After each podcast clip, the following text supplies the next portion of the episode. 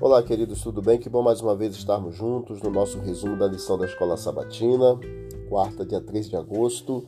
Compromisso radical. Mateus capítulo 5, verso 29 diz: Se o seu olho direito leva você a tropeçar, arranque-o e jogue-o fora. Pois é preferível você perder uma parte do seu corpo do que ter o corpo inteiro lançado no inferno. Você chamaria essas palavras de Cristo como palavras radicais?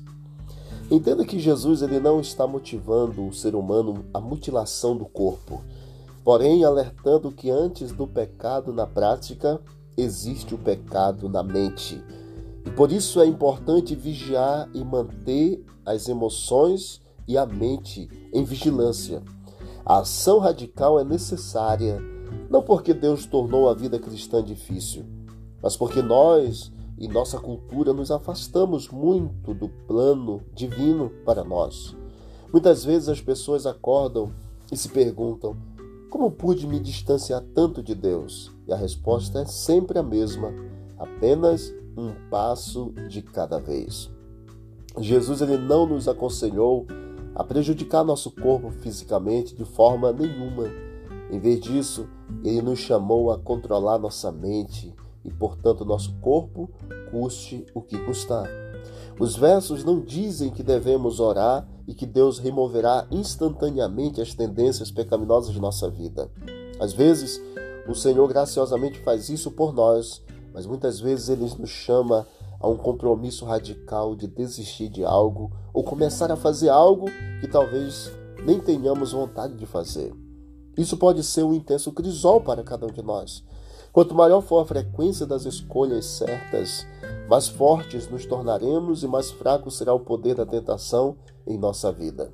É na provação, queridos, que perceberemos ou percebemos que nos afastamos para bem longe de Deus. O sofrimento pode ser o chamado divino para que tomemos uma decisão radical de retornar ao plano de nosso Pai para nós. A vida cristã é uma batalha.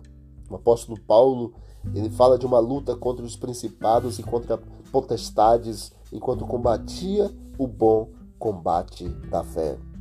Entregar-se a Deus pode ser um sacrifício, no entanto, é um sacrifício do inferior em troca do mais elevado, do terreno pelo espiritual, do perecível pelo eterno. Então, entregue-se por completo ao Senhor e permita que Deus faça a obra de transformação da tua mente, do teu coração, para que o teu corpo também seja controlado e guiado pelo Senhor. Mas para isso é necessário fazermos as entregas. E a maior entrega é a entrega da nossa vida ao Senhor. Que Deus abençoe a tua decisão e vamos orar ao Senhor. Querido Deus, obrigado, Pai querido, Pai eterno por mais este desejo do nosso coração e este compromisso estamos fazendo de exatamente entregar a nossa vida ao Senhor. Receba, Senhor, a nossa vida, nos dê um dia feliz. É o que nós te pedimos e agradecemos, em nome de Jesus. Deus abençoe a todos e vamos que vamos para o alto e avante.